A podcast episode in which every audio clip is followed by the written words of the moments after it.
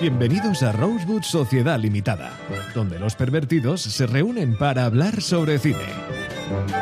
Cada semana, Eduard y Señorita X se sumergen en las historias más emocionantes del cine mientras intentan evitar la tentación de los spoilers.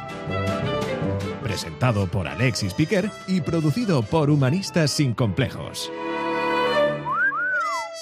Rosewood Sociedad Limitada. Ni te cases ni te embarques.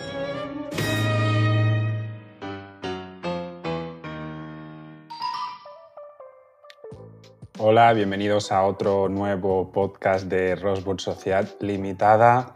Como cada semana, menos cuando faltamos, estamos aquí los tres mosqueteros para hablar un poco de lo que nos gusta y nos une.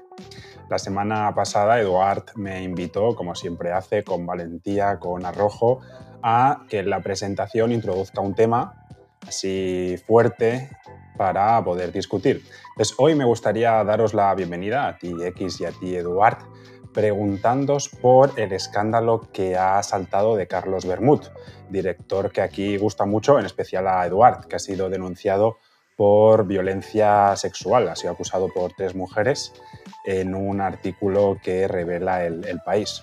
Así que no sé si estáis informados sobre esto, qué os parece lo que ya se venía comentando, se ve en la industria del cine, que suelen pasar este tipo de, cosas, eh, pero bueno, eh, no sé si lo habéis leído, pero eh, Radio Televisión Española ha retirado de su catálogo la, una de las películas de, Carlos Bermud.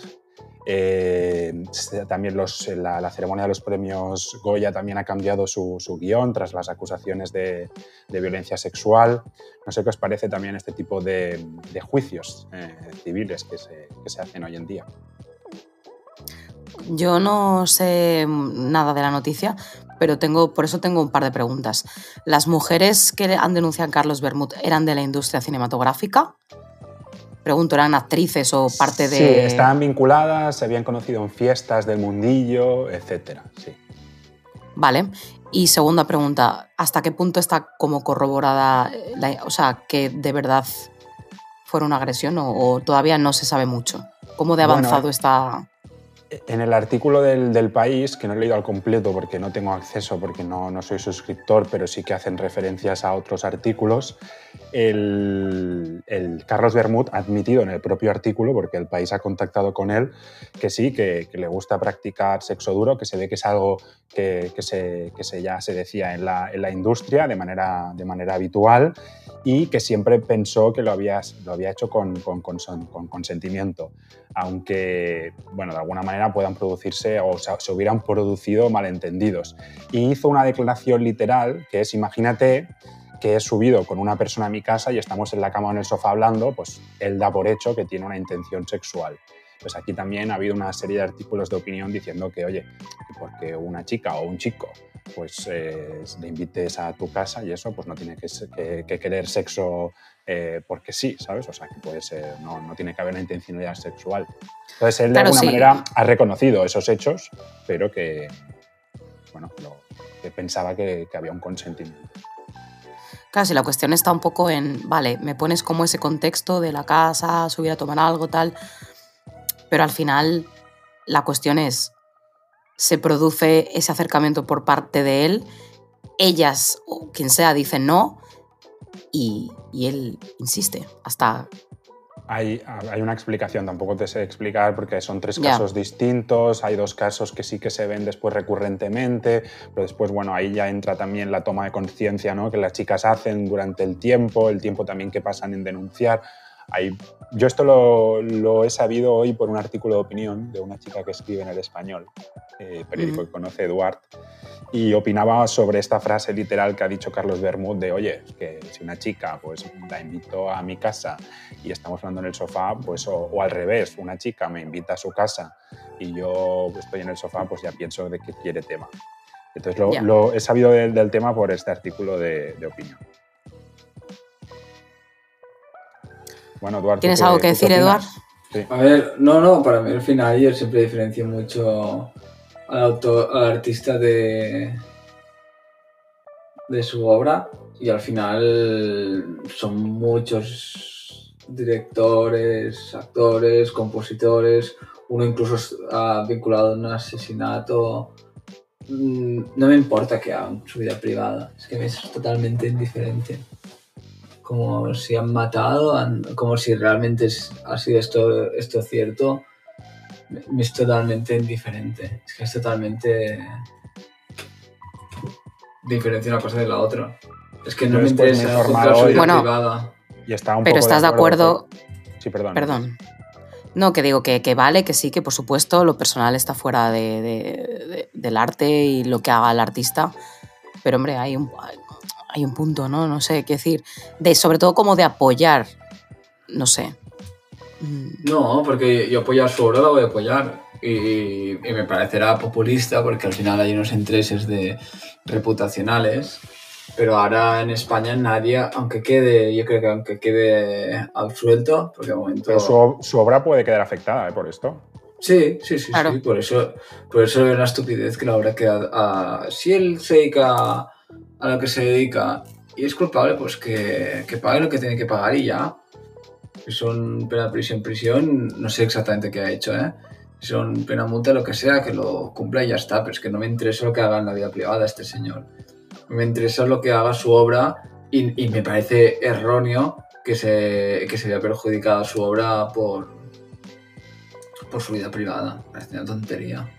En relación a este tema, leía hoy a Juan Soto Ibars, que es un periodista bastante polémico que suele escribir en el Confidencial, aunque creo que el artículo de hoy era en el periódico, que mm, bueno, está en contra un poco de este, del, del Tribunal de la Santa Inquisición ¿no? de hoy en día, que, que, bueno, que publican algo en un periódico, ya hay una avalancha populista, como comentaba Eduard, más allá de que él de alguna manera también ha asumido los hechos y que si quieren las chicas pues podrán denunciar y lógicamente pero decía que en el caso de- del mundo del cine, que se sabe que hay casos, digamos, mucho más graves que estos y que han, han ahora, pues hay un linchamiento contra este tío que es un pequeño director independiente, pero que de gente mucho más famosa, con, mucho más, con mucha más proyección y que son casos que se, que se tapan por intereses o por lo que sea, o por falta de atrevimiento, o porque las víctimas también pues, eh, pues tienen miedo pero que, que este es un caso pequeñito dentro de lo que, de lo que, suele, de lo que, se, de lo que se dice que, que hay en este, en este mundo con personajes mucho más relevantes. A, a ver, Chaplin estuvo acusado, es una realidad que, que ejercía pederastia. Estuvo con, con menores. Y Antonio Machado. eh, y, y Antonio Machado, creo que lo comentamos Y Lope- esto. Y Lope de Vega seguramente también y otros tantos. Y Dalí, ¿no? También. Eh, no, no- no me importa. Ah, no Dal- Dalí no porque era como asexual, dice, o no sé, pero seguro que hace otras cosas. Rarito. Mirón. Ah, pero al final es, es volvemos a siempre, siempre es igual lo que hagan en su vida privada. Es como si, si son bellísimas personas, fantásticos. Si son personas terribles, que fantástico. No me importa. Es que no me importa. Picasso era un cabrón en potencia, que se decía. Él mismo en sus propias biografías habla mal de sí mismo. Mm, nadie va a poner Pero tú duda crees que el juicio a la persona, que puede existir, lógicamente, el juicio moral a la persona, debe o puede afectar al, juicio artístico o no? Pu- va a afectarle, es que va a afectarle, no es que puede, afectar, es una realidad. Además hay un tipo de, de serie de delitos que se han comercializado, es así de bestias socialmente, porque tienen mucho... Hay un interés comercial en, en X delitos y en X no, de sacarle más punta, porque si hubiera sido asesinato, se hubiera tomado de otra manera. También hubiese retado los Goya, evidentemente, pero hubiera ido a un punto de fascinación. No es, que, es que me parecería mal que hubiera ido este punto de fascinación. Sí, es que me parece indiferente lo que hagan de nuevo en su vida privada. Y su vida privada, si este tipo ha cometido un delito, Carlos Bermud ha cometido un delito, oye, pues durante este tiempo no podrá trabajar porque debe estar preso. Ya está, a punto. Y cuando salga, si quiere que vuelva a trabajar. Sí, sí. Y seguiré viendo Bueno. sus películas. Que sepáis que ya en los premios Feroz ya fue la comidilla en la, en la alfombra y se le preguntaron a un montón de actrices y actores sobre este tema y en lo que queda de año ahora cuando vengan los Goya y todo, pues también el ministro de Cultura también ha hablado, lo digo porque para que estéis informados un poco de, de lo que se dice. Eh, Gracias, nada más, vamos. Tú me pediste chicha y yo te traigo. ¿Tú chicha. pediste? Tú pediste y tus deseos son órdenes en este podcast. Y se te ha dado. ¿Qué te ha dado? Sí, Vamos sí, a, sí. La, a la cartelera.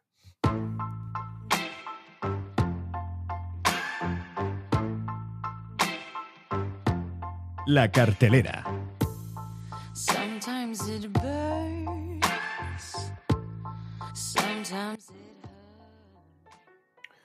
Bueno, chicos, eh, esta semana me imagino que traéis novedades o no traéis, pero em, nada, comentamos lo que, lo que hemos podido ver. O también lo que dijo Eduard, que estrenó una nueva mini sección dentro de la sección de cartelera, siempre con su rebeldía y autocracia, que es aquello que, que estás viendo en casa. No sé cómo lo...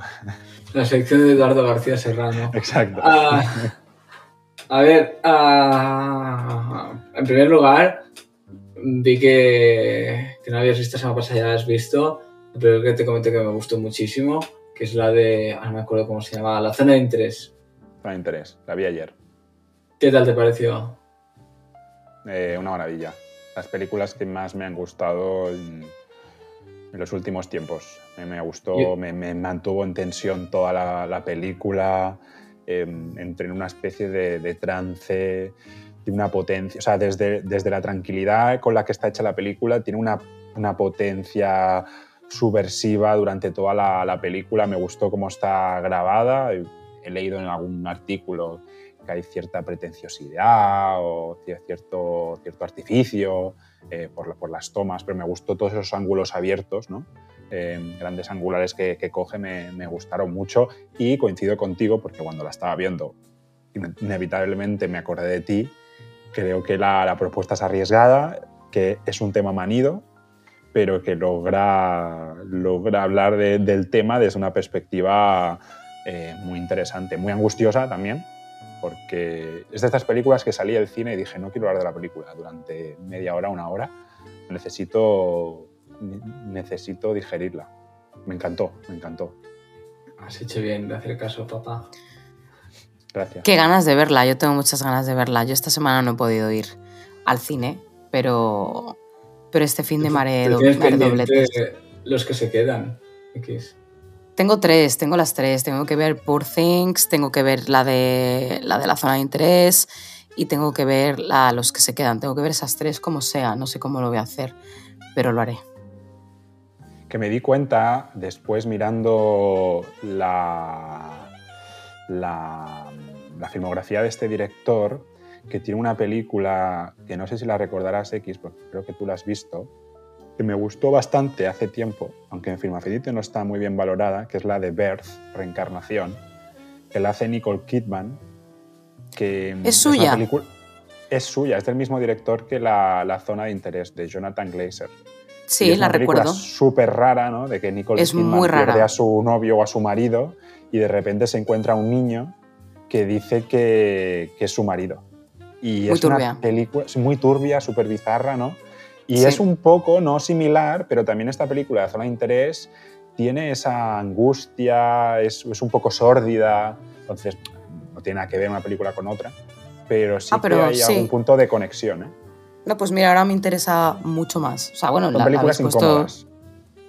Me gustan las películas incómodas. Bueno, ¿qué habéis visto vosotros? ¿O queréis comentar algo? No, yo lo Yo que a tengo ganas de, de- de comentar, que creo que los tres tenemos ganas de comentar, es Pobre Criaturas, lo que, que se está hablando muy bien de la película. ¿Pero la has visto ya o no? Sí, sí. No, no, no, yo Ah, no la vale. he visto. Yo te- yo tú creo que los tres ¿no? tenemos...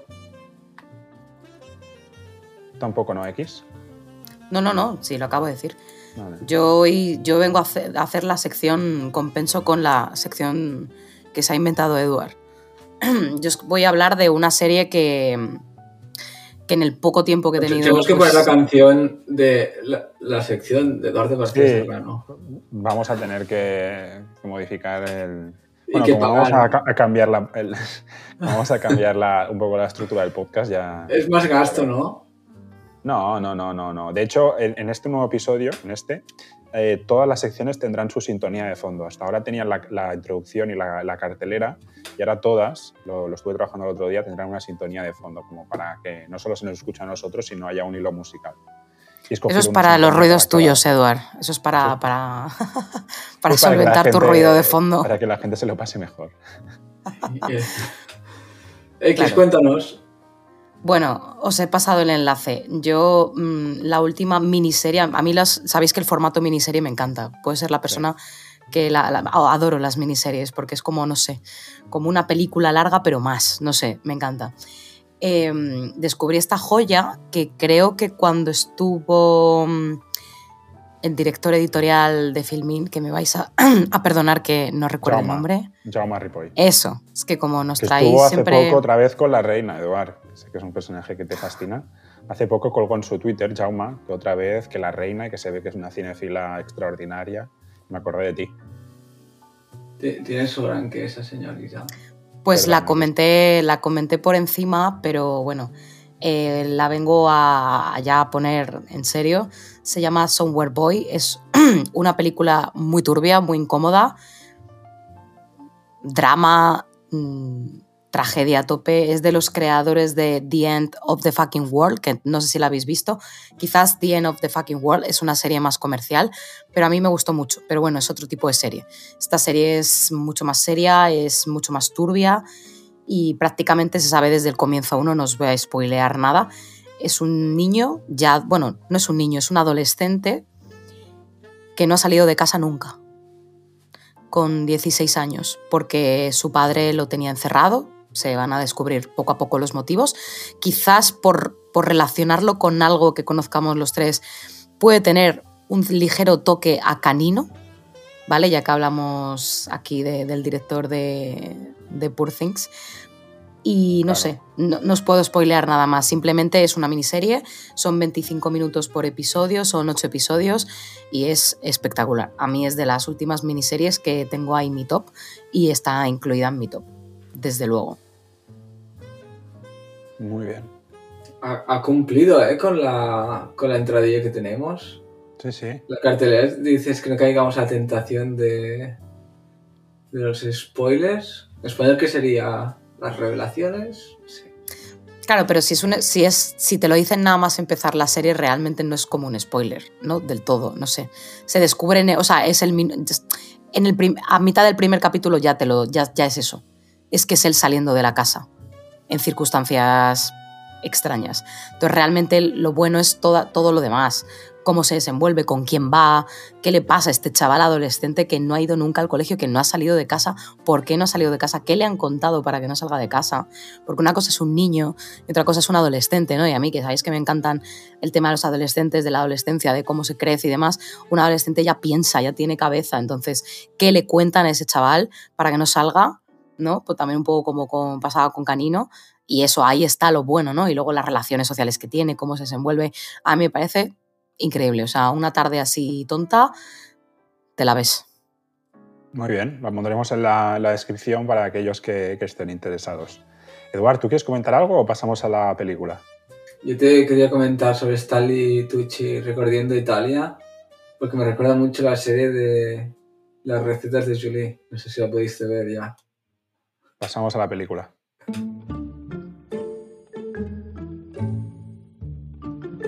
La película.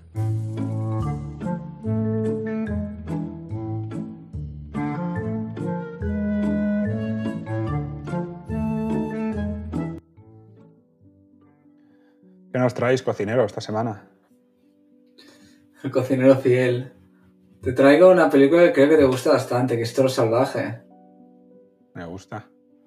Bueno, Me gusta. como sabes, hago Me esa cronología. de- sí, idéntico. idéntico. ¿Te gustaría ser Toro Salvaje? Bueno, ah, la cosa es que ya sabes que me gusta traer cronológicamente una, una nueva etapa del cine. Ya vamos bastante avanzado porque llegamos a los 70. No, te gusta, a Estás haciendo un ciclo, ¿no? De, de 20 películas. Después de este ciclo te Sí. tendrás que inventar alguna cosa. Sí, es total. Vol- que- volverás a empezar. Sí, nunca hago lo que toca. Ah, al final quería homenajear a nuestro patrocinador, que era, que era Filmin. Y esta película estaba en Filmin. Ya sabes que hago el orden cronológico, pero siempre respetando a nuestro mecenas, sí señor. Y bueno, es, un- es una época que me gusta bastante.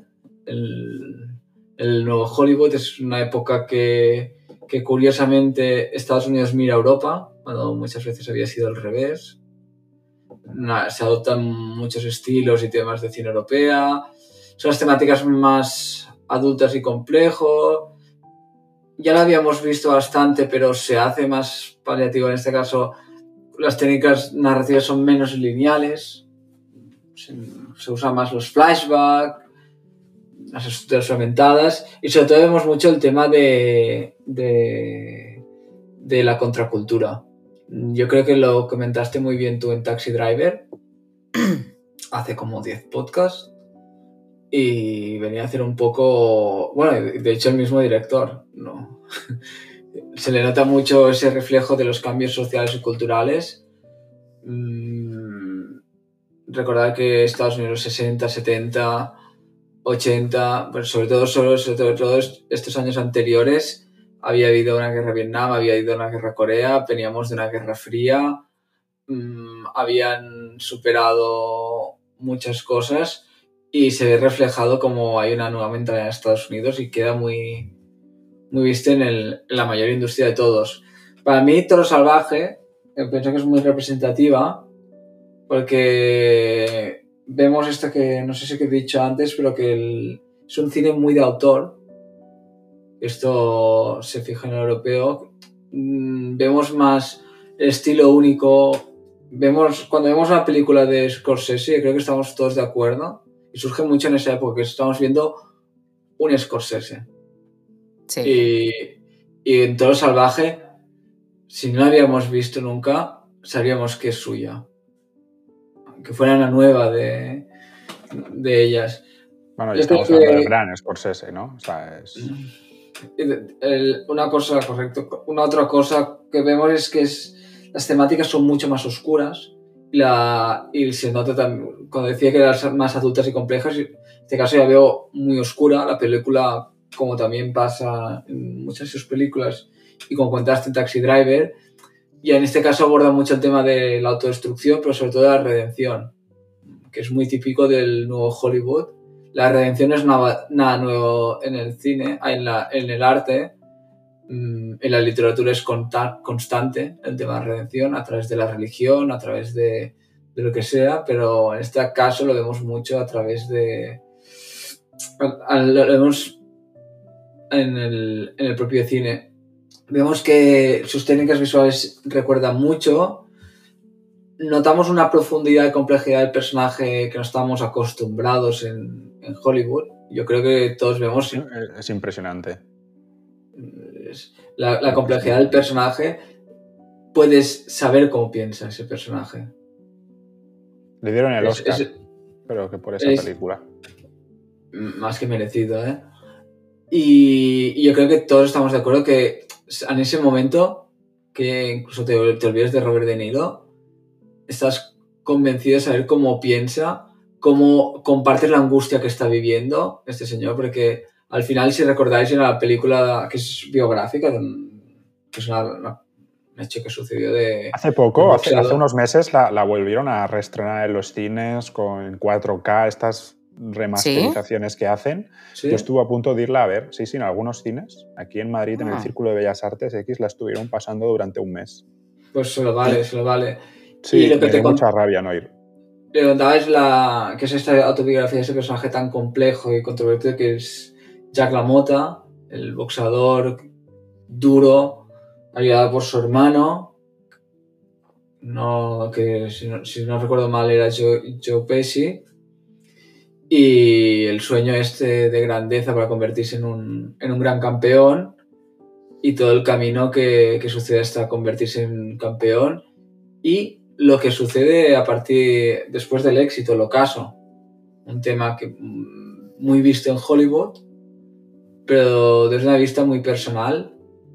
Con, vivimos mucho la pesadilla con, del matrimonio, las relaciones violentas con su hermano, Con su, la con presión que mujer. le ejerce la mafia, ¿es correcto? Con su La- mujer, la parte de los celos, es una parte fundamental de la, de la película. Está toda Correcto. la película ahí sospechando. Y, y- y nosotros creo que compartimos toda la angustia que está viviendo el personaje, te la transmite, es- es- vives angustiado viendo esa película. Pero acaba también, ahora explicabas un poco el, el- el- el- el ciclo que sigue la película, acaba también con un tema muy humano que es la parte de- del perdón, ¿no? De la, de la, Correcto. de la, de la redención, que, que al final de la película... Correcto, Una y vez es ha, una ha- cosa... ha explotado todo por los aires. Correcto, y esto lo hace una nueva forma de ver, porque al final todos- el personaje no es una cosa que me gusta, que ya lo habíamos, que esto no es, no es innova en esta época, pero que es, que es una cosa que, que queda y me gusta mucho que ya existen muchos personajes que no son buenos o malos. El cine binario desaparece bastante, hay personajes que, como es la realidad de las personas, son grises, no, no hay nada ni muy, ni muy malo ni muy bueno. Aunque seguramente ahora hemos vuelto un poco a, a recuperar esta época bastante binaria en definir las personas en buenas, malas. Mm, Sí, sí. Yo creo que la muchas veces, muchas veces en, en el cine se nota que, que es, un, que es un género artístico que, que evidentemente va, va por detrás ¿no? de la literatura y de, de otras artes, porque, buena- Cierto. porque cuando habláis de esto y cuando has dicho lo de Toro Salvaje, a mí no sé por qué me ha recordado irremediablemente a una de mis novelas favoritas y que me encanta exponer pues en un cuarto de la ESO, 16, 17, 18 años, porque es muy dura eh, y muy bestia, eh, que es La familia de Pascual Duarte, que, que no sé si os suena, pero bueno, es una novela de Camilo José Cela, muy corta, tremenda, además escrita a, modo epistolar, son cartas de él desde la celda de Pascual Duarte. Y efectivamente te habla de un personaje que aparentemente es malo, bueno, aparentemente eh, es un asesino mm, desde el primer minuto uno, pero por algún motivo, en algunas ocasiones, aunque haga verdaderas barbaridades, acabas mm, entendiéndolo. Sa- lo- ¿Sabes? Es como el. em, un poco como el naturalismo más bruto, ¿no? De, de la, es como un- el lema un poco este de soy malo porque el mundo me ha hecho así, ¿no? Y, Es, y es el- que, Kiss, el, el- me gusta que digas este, este, este realismo y esta crudeza. naturalismo, es que es más bestia, naturalismo francés bestia, ¿sabes? De, Exacto. Desgarrador. exacto. Que, que curiosamente, no lo había pensado, pero hay un cierto, que es un tema que, que hemos hablado varias veces, no tanto en el podcast, del destino. De que hay una tragedia Claro. personal, una- lo que estabas diciendo tú ahora, en ambos casos hay esta tragedia personal y, y destino, que parece que estén marcados para que, para que suceda esto y, y pase. Y, le- y en ambos casos la redención y la culpa existe, porque cuando hay una tragedia personal y un destino, el tema de redención y la culpa lo, lo veíamos en la... en nuestra- al final tenemos, heredamos también parte de cultura ah, greco-romana y ya existía eso allí. Que se toca mucho el Claro. tema del destino, la redención y la culpa. Y es cierto que, no sé por qué me suena eh, solamente lo debí leer en su momento, el- la crudeza esta que tú comentas, en ambos casos es muy, muy palmaria y como dices tú, el cine va más tarde que, que, Claro, que los otros artes. Aquí se, aquí se empieza a hacer, en el cine se empieza a hacer, claro, y por censura, se empieza a hacer finales de los 70, algún, al- algo ahí por ahí, ¿no? El cine de terror se toma ciertas licencias porque es terror, pero realmente los personajes verdaderamente complejos y binarios, y no es blanco-negro, es gris, ya no hay un malo, el malo no es tan malo, el malo a veces es malo, pero no. Se empieza a ver eso, o sea, los 80 es clave, ¿no? A nivel de muchas artes, ¿no? Pero el cine efectivamente pega como un subidón y eh, abre el abanico muchísimo, ¿no? Pero bueno, que sin más, me hacía mucha gracia comentar lo de la familia Pascual Duarte porque eh, se estrenó, en, eh, o sea, se estrenó, se publicó en 1942, ¿vale? Y por eso digo que, que joder, que dista mucho, ¿no? La evolución de, de un arte con, con otra, pero sí, sí, claro. Yo creo que también una cosa muy interesante, tenemos que tener en cuenta que hoy os he dicho al principio, y me has hecho recordar, ¿eh? que has dicho que es de los 70 a los 80. ¿Qué pasa al final de los, de los 60? De los 60, perdona. Se acaba el código HIGHS. Lo reemplazan, ya no me acuerdo qué, qué hacen, Claro. y empiezan a ofrecer unas cosas. Que una pregunta que siempre he tenido y me surgió bastante a raíz de, de las conversaciones que hemos tenido aquí, que escuchan algunos de nuestros padres y, y algunos de nuestros amigos, es el código HIGHS. Y la pregunta que quiero lanzar es, ¿el código HIGHS consideráis que ha sido una cosa tan mala? Porque también durante la época de HIGHS es donde se ha producido el mejor, parte del mejor cine. Chicos, vamos a hacer un parón aquí. Nos guardamos esta pregunta para el siguiente podcast, si os parece, para el, el momento de debate. Qué malo. No, es que si nos empezamos a hablar, Ya, ya, ya, ya. se nos va el tiempo y tú al final tampoco vas a poder Al- hacer la sección. Al- Alexis, no sonríes, pero hoy se te ve guapo, ¿eh? Sí, gracias. Pasamos a la siguiente sección, que normalmente yo la llamo juegos y pongo una, una sintonía, y, pero hoy me voy a apropiar de la sección de, de Eduard. Voy a poner la sintonía de la oposición. La oposición.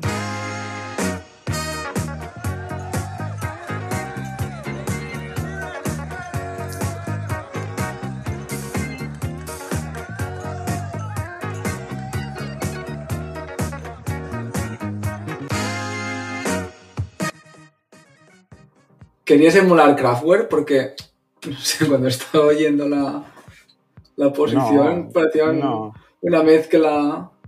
no, no, no, no, no. Mira, hoy en esta sección eh, sabéis que alguna vez os he traído juegos otras pues os traigo temas un poco a, a debate, a, a discutir.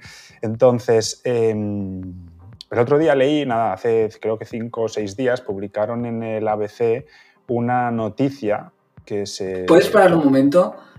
El español, no, ay, el país no puedes leer. Leíste en el español y has leído en el ABC. Seguimos adelante, chicos.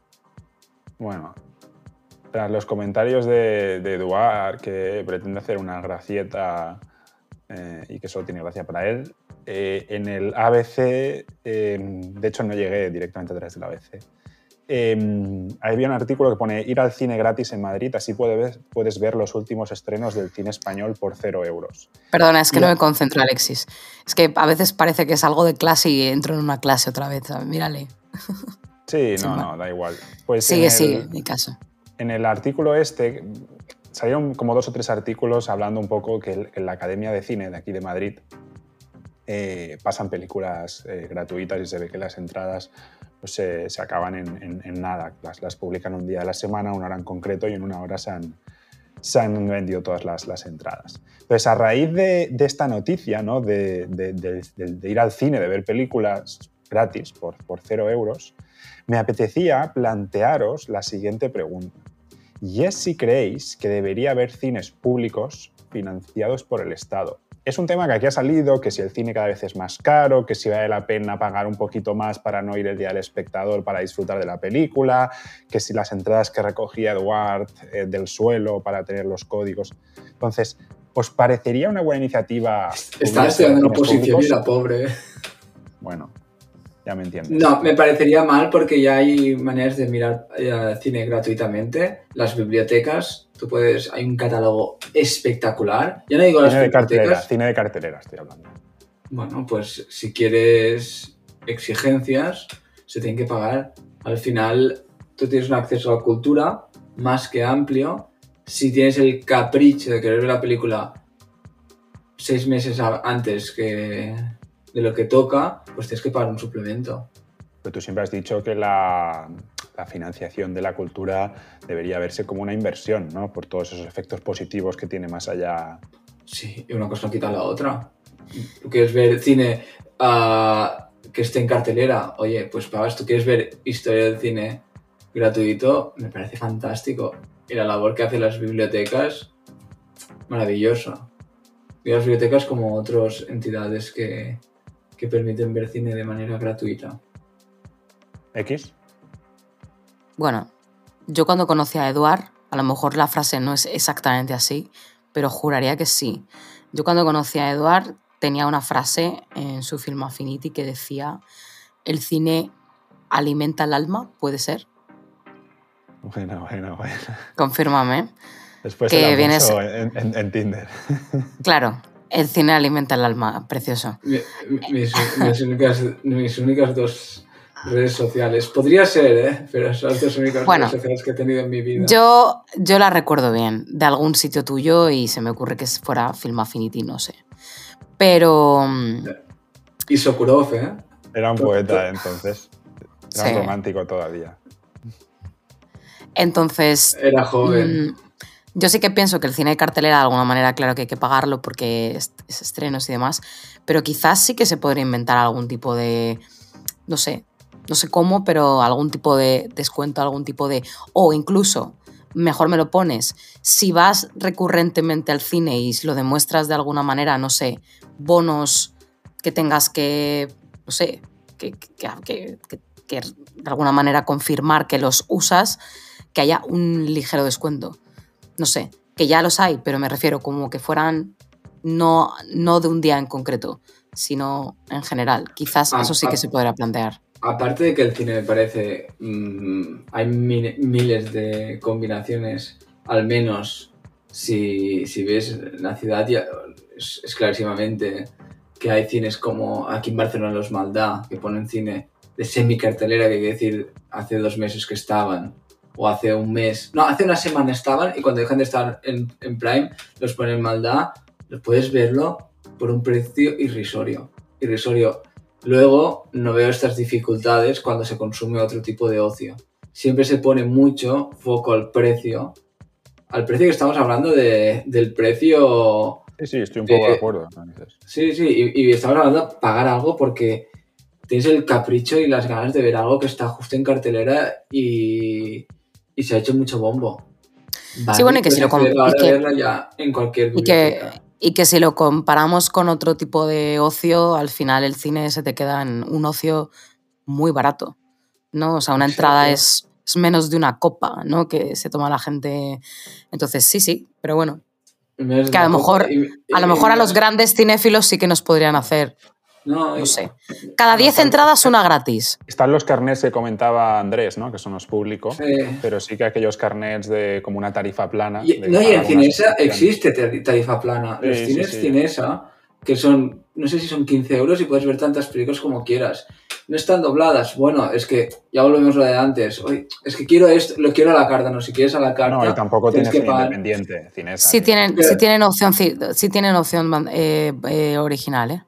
Yo fui a ver la de. Wonka original. Al- al que Son pocos, casa- son pocos. Claro, son pocos Cinesa, pero algunos Mira, hay. El, el de cerca de mi casa, mm, que el más cerca, digamos, es el de Diagonal, mm, allí no hacen cine versión original. Pero oye, tú Ya, quieres ver tantas películas, quieres ver cinco películas cada día o las cuatro películas que pongan, tienes, te las puedes ver gratis, pues que, vamos a lo de antes, la filmoteca, mm, si te suscribes, yo me acuerdo con Alexis que íbamos a la universidad que no teníamos ni para pagar pipas y nos salían todo el año que eran, Alexis, 40 60 euros, euros. 60 euros. o 60 euros todo el año. Eras te- menor de 30 años. y, y tenías tantas películas como quisieras. Y ahora con, con el bono cultural, que lo pagamos entre todos los que tributamos, mm, que eso es una. que, que- que no sea a través del Estado, eso es una tercera, tercera parte. ah, financiamos para que la gente pueda ir gratuitamente a la filmoteca todo el año. Tienen 100 euros. O 400, 400, 400 euros el bono cultural, ¿no? Ya Sí, está. 200 o 400, no recuerdo. Es una burrada, es una burrada, una burrada. Quieres, ya digo, quieres ir a carta, tienes que pagarlo. Siempre hay un sobrecoste. Es como, Bueno. me parece fantástico. Yo no lo pago, pero hay cines que tienen esa versión en el Cinesa, volviendo a los Cinesa, tiene una versión, un espacio donde puedes, tienen las butacas mucho más cómodas. Me parece fantástico que haya esta opción porque hay gente que estoy seguro de que está dispuesta a pagar para estar más cómoda sobrecoste, pagarlo ya. Bien. Tenía otra mini pregunta dentro de esta sección, pero como prefiero darle tiempo y margen a, a X, creo que lo mejor es que pasemos a. Te, te has preparado la sección, ¿eh? Generado un debate interesante. Y me guardo la Esto otra sí. pregunta. A veces menos es más, ¿no? Es, la siguiente pregunta la había sacado leyendo el artículo del diario, ¿no? No, no, no, no. no. Ah. Ya la verás, te la, te la Libertad la digital. que viene. Adelante, chicos. Vamos a tu sección X. La femme fatal.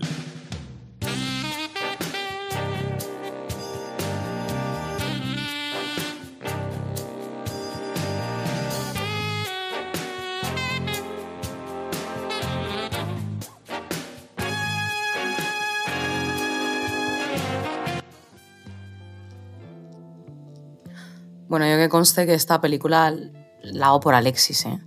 Yo no sabía que, era, que se había convertido en tan extremo fanático de, de esta Femme Fatal que hablaremos de hasta qué punto es Femme Fatal, ¿no?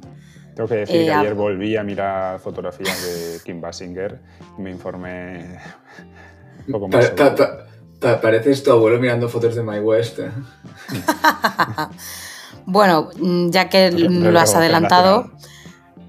hablo de eh, Los Ángeles Confidencial o LA Confidencial, como queréis llamarlo. En hispanoamericano, Los Ángeles al Desnudo, lo cual es un título que también está bastante bien. Película mm, pues de, no sé, de, de neocine negro, ¿no? Dirigida por Curtis Hanson en 1997, año fatal para esta película porque ya sabéis, ¿no? Titanic. Entonces, bueno, dentro de lo que cabe... mm, ¿Me dejas un inciso? ¿Cuántas veces has visto Titanic tú, Alexis? No sé, algunas, no sé, no, no recuerdo. Creo que la llegaste a ver siete veces en su estreno. ¿En serio? No sé de qué habla. Te Sí, pega. X. Bueno, año fatídico para, para estrenar nada más, porque ¿cuánto se llevó? ¿11? ¿12 estatuillas Titanic? Bueno, al final, por cuestiones de la vida, Kim Basinger se llevó el Oscar a la mejor actriz de reparto. Bueno, no sé. Sí, Yo, sí, sí. no sé, ya ahora hablamos de Kim Basinger, que realmente es como el foco de la sección, pero bueno. LA Confidencial está dirigida por Curtis Hanson, el cual tiene una filmografía, vamos a poner ecléctica. Es, un tío con películas no malas, pero muy diferentes, no sé. Evidentemente su, su palma de oro es esta, sin lugar a dudas. y es importante porque está basada en una novela que es bastante tocho, que, que se llama igual y es de James Elroy. Por lo tanto, eh, he leído mucho, leí mucho para, para hablar de esa película, así que voy a intentar ser lo más breve que pueda. Costó muchísimo adaptarla porque es una novela que tiene, igual que la película, pero más, muchas subtramas. Entonces, mm, yo no la había visto, no la había visto, entonces eh, la tuve que ver dos veces, más que nada porque la primera me quedé como con mucha ausencia de detalles y ya la segunda dije, ah, vale, porque al final, ¿no? El final es muy clave para entender un poco todo. Hay veces que yo me sentía un poco perdida en las subtramas, no sabía por dónde quería tirar la película. Son dos horas y cuarto de película, si no recuerdo mal. Y bueno, no se hace larga porque me parece una película muy decente en lo que hace. Es una película de detectives, de policías, Los Ángeles, se mezclan por ahí actrices. Me parece que es una película muy buena en, en- su género. Puede que de las últimas películas de, de neo-noir que se hacen decentes, pero es verdad que es un poco confusa. A mí me resultó la primera vez un poco confusa. Y la segunda vez dije, ah, bueno. Entonces el reparto es brutal, es espectacular. Tienes a una Kim Basinger como actriz de reparto bastante secundaria, aunque en el, póster la pongan estupenda, porque está estupenda, las cosas como son. Eh, Alexis ya lo sabe. Tenemos un Russell Crowe que a mí me encantó, la verdad, en uno de los primeros papeles así como protagonistas guays, ¿no? Antes de, de Gladiator. Y, y luego tenemos también, por ejemplo, a, mm, yo que sé, a Will Pierce, a Kevin Spacey, y me estoy saltando a Danny DeVito como un actor secundario, pero también muy gracioso. Entonces, y, bueno. y James, y James, y James Cromwell, el, el de. Ay, sí, sí, el- James Cromwell. Sí, sí. De Six Feet y de Arte y compañía. Sí, entonces bueno, es un elenco espectacular y, y, bueno, y cada uno con sus cosas. Entonces es una película con muchas subtramas. Básicamente, si vamos a resumirla de alguna manera así muy superficial, es como la cara B, que también esto es muy noventero, ¿no? Muy... No sé, me recuerda como a Lana del Rey, fíjate, no sé por qué. Todo el rato me recuerda como a Lana del Rey sus canciones. Como a la cara B de un supuesto Los Ángeles mmm, paradisiaco y estupendo y magnífico, ¿no? Por la noche es como todo cambia, policías corruptos, cada uno por su lado, y al final el que acaba pareciendo como el policía más noble y demás, luego da un giro brutal, ¿no? Es que tampoco quiero meterme en detalles de la película. Pero bueno, de manera secundaria, porque es de manera secundaria, aunque a lo mejor hace de engranaje en ciertos puntos, aparece Kim Basinger, ¿no?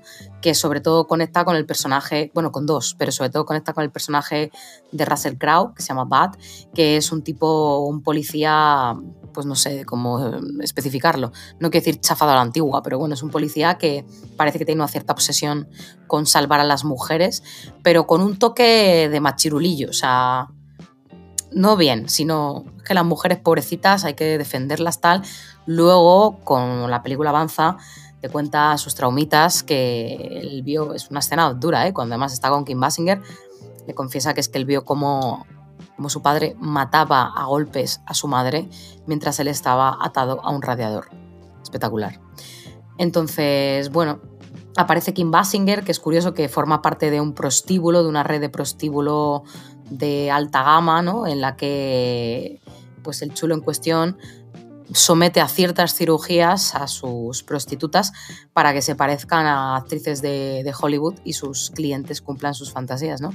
Entonces aquí tenemos a Kim Basinger, que es como la doble, bueno, doble de, de Lara Turner, que de hecho Russell Crowe dice, eres más guapa, ¿no? Y yo coincido, es más guapa.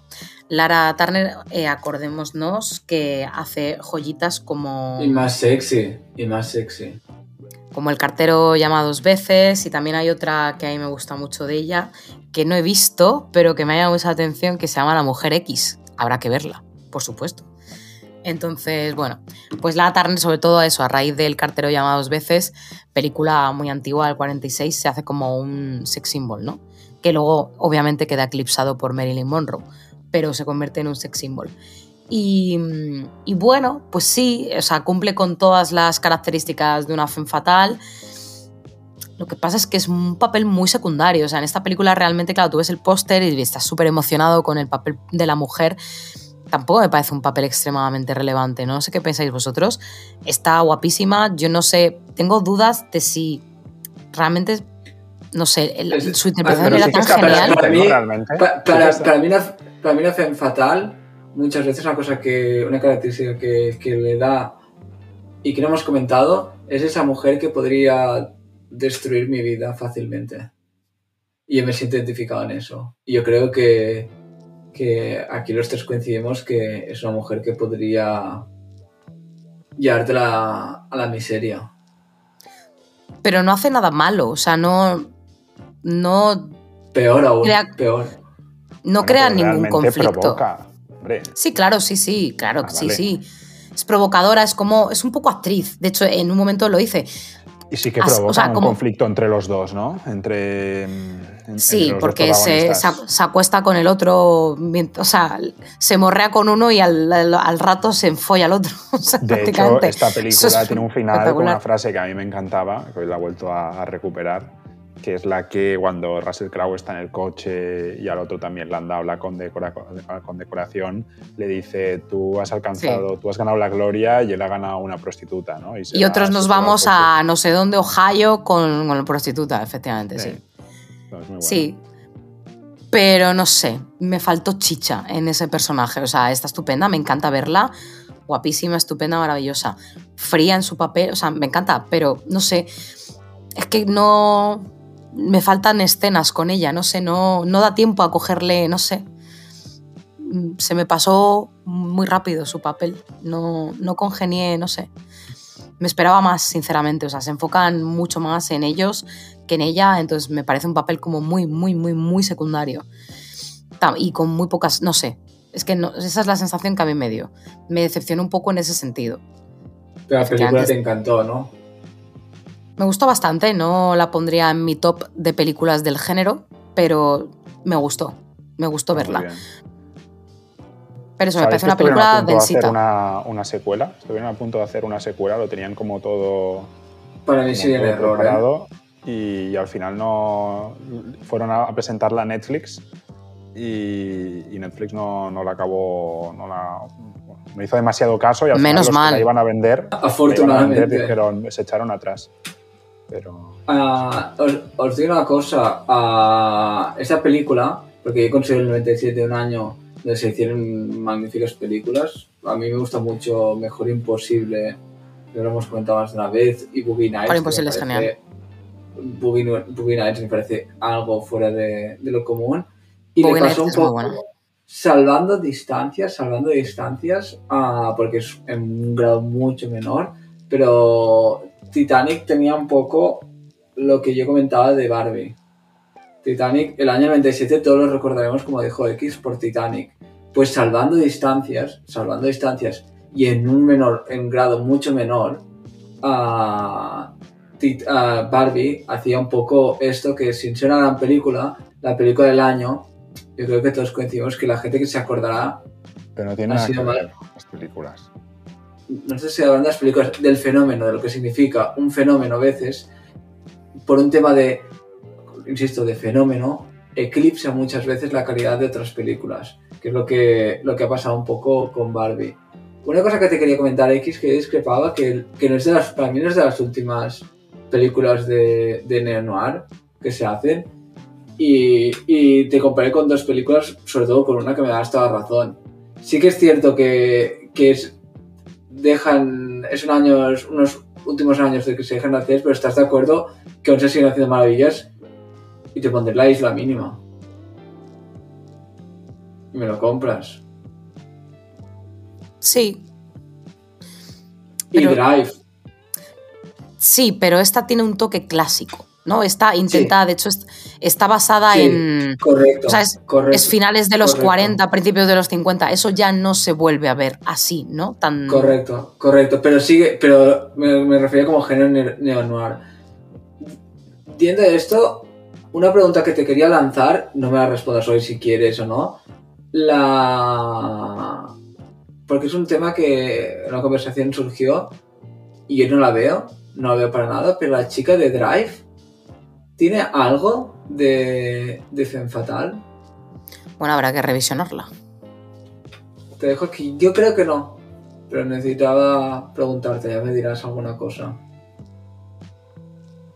Ya te ha lanzado un balón para la siguiente semana, X. Un especialista, ¿eh? desde el silencio a los corderos.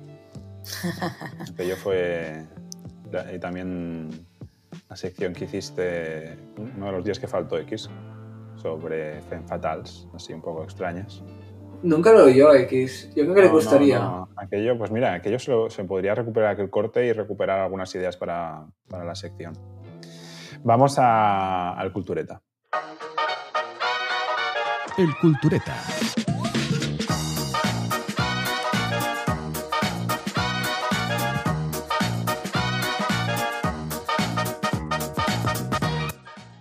Bueno, supongo que tenéis claro el, el tema, como siempre. Sí. La semana pasada os pedí, ¿lo quieres decir tú?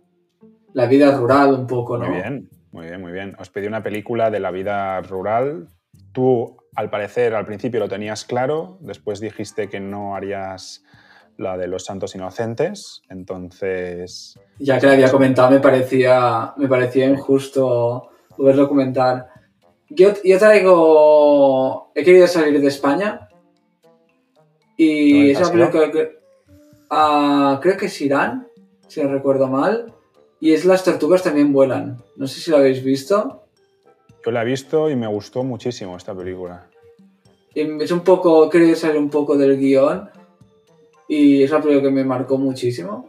La vi, debía, debía tener unos, debía ser adolescente. Me encantó, ¿Vas la volví esto- a ver y me es rural, gustando. realmente. Sí, sí, sí, sí. Un poco cogido con pinzas, ¿no? No, No, la tengo súper fresca, pero... Para nada, para nada. Están en un, en un campo de refugiados, Sí, no sí, recuerdo sí, mal. por, por Y- eso. Y, y- y no están. pero no, pero, pero ahí están. Hacen como bastante vida de. de, de pueblo y de supervivencia. Y creo que representaba un poco... He querido poner esta, creo que me parecía justa. Estuve pensando y te digo, eh, y ya sabes que te estuve comentándolo, ni me comentaste tú para poner Alcarrás, Frito del Colmeo, pero creo que era Una de las que pensé yo, diferente. que lo has comentado antes, pero te interrumpa, es la Sí. isla mínima. Isla mínima también tiene una parte de, de vida rural. ¡Ostras! Es que ahora cuando lo has dicho, yo el otro día lo pensé. Incluso True Detective, si nos ponemos. Es otro detective. ¿Eh? Muy bien visto, ¿Qué has traído tú, X? Pues es que hoy estoy, estoy contemporánea. Yo os traigo otra miniserie. Yo quería variar un poco. Había muchas opciones, muchísimas opciones, pero quiero traeros también otra de las miniseries que he visto. Os estoy metiendo miniseries a tope. ¿eh? Otra que me parece muy buena, no tan Tendrás buena que empezar quizás. a hacer una sección de miniseries.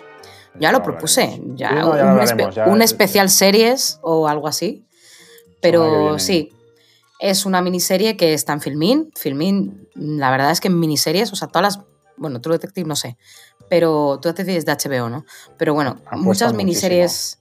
Sí, sí, y, y hay joyitas, habrá, ¿no? Pero bueno, yo que no me trago cualquier miniserie. Está verdad es que- británica que... te gustó mucho, la, la chica. Sí, sí, sí, sí, sí. O sea, no, no. joven, sí. hay muchas de mi top de miniseries que están en Filmin y las descubrí por Filmin. Y, y bueno, esta es bastante curiosa, el formato y demás, está, es, además es canadiense, se llama Essex County y mm, parece que va a tener más temporadas, su- se supone que es una miniserie, pero no sé, pone primera temporada, entonces quizás tiene más, em, porque no, es- no queda como cerrada del todo. Y, y bueno, está basada en una, no- en una novela gráfica ¿Cómo se escribe? cual- eh, X. os lo he pasado, se llama Excess vale. con, con X County, no Country, County. Y bueno, Con tiene... X. Efectivamente. Y, y bueno, está basada en una novela gráfica, lo cual tiene sentido porque es una serie un poco rara, la empiezas a ver y es rara. Los personajes un poco extraños, no sé, es rara, es una serie rara, pero no turbia, sino simplemente que no entiendes un poco bien el formato, no sé. Y cuando ves que está basada en una novela gráfica, lo entiendes. Y son simplemente el, el libro argumental son cuatro personajes que están unidos por lazos de sangre, simplemente, y bueno, las cosas que le suceden. Y el eje central, una vez más, es un adolescente que, que es, bueno, a veces es como un superhéroe, es, bueno, es que es curiosa de ver. Yo la recomiendo, es una serie, es una miniserie, a mí me pareció muy curiosa, muy entretenida.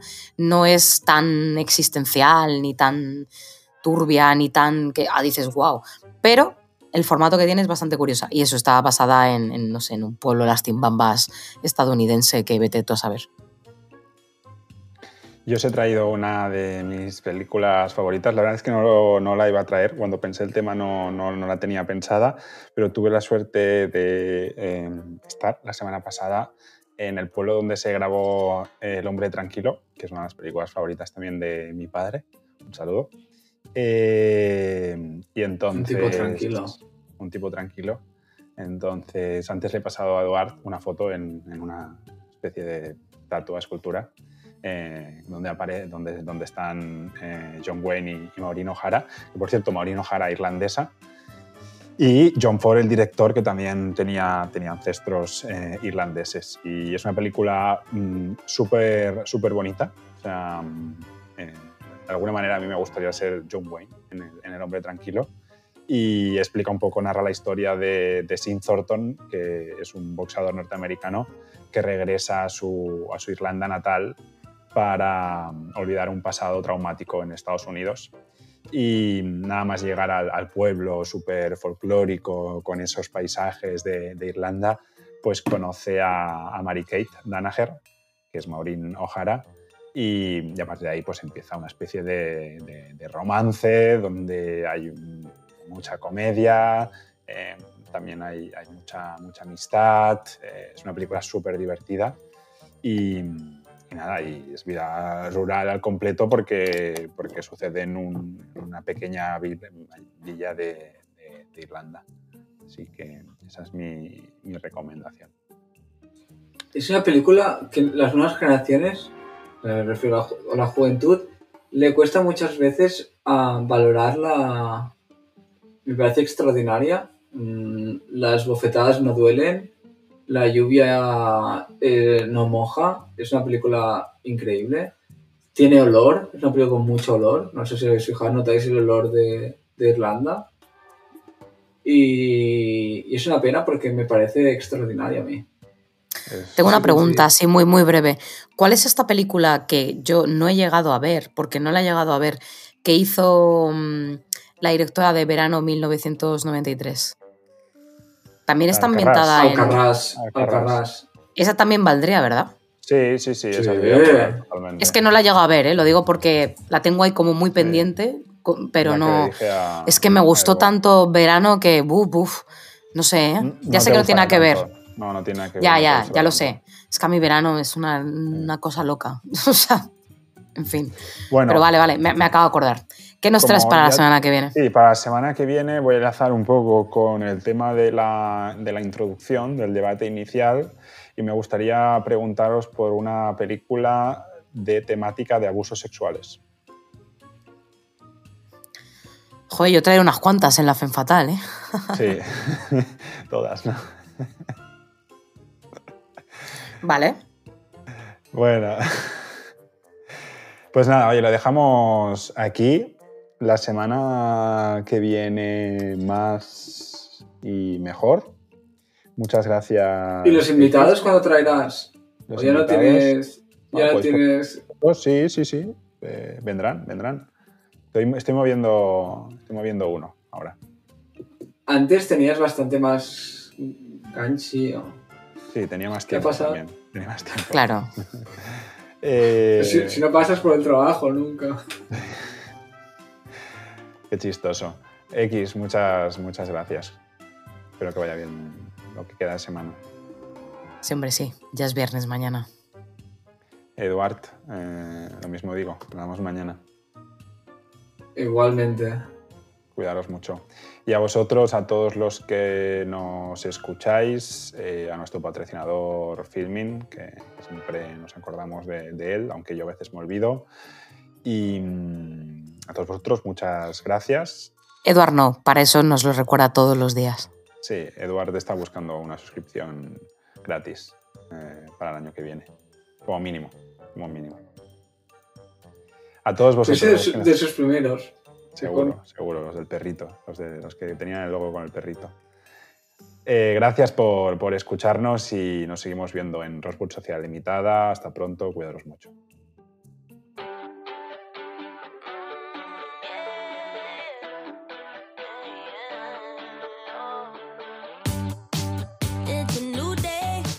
Rosewood Sociedad Limitada, un podcast de cine sobre cine.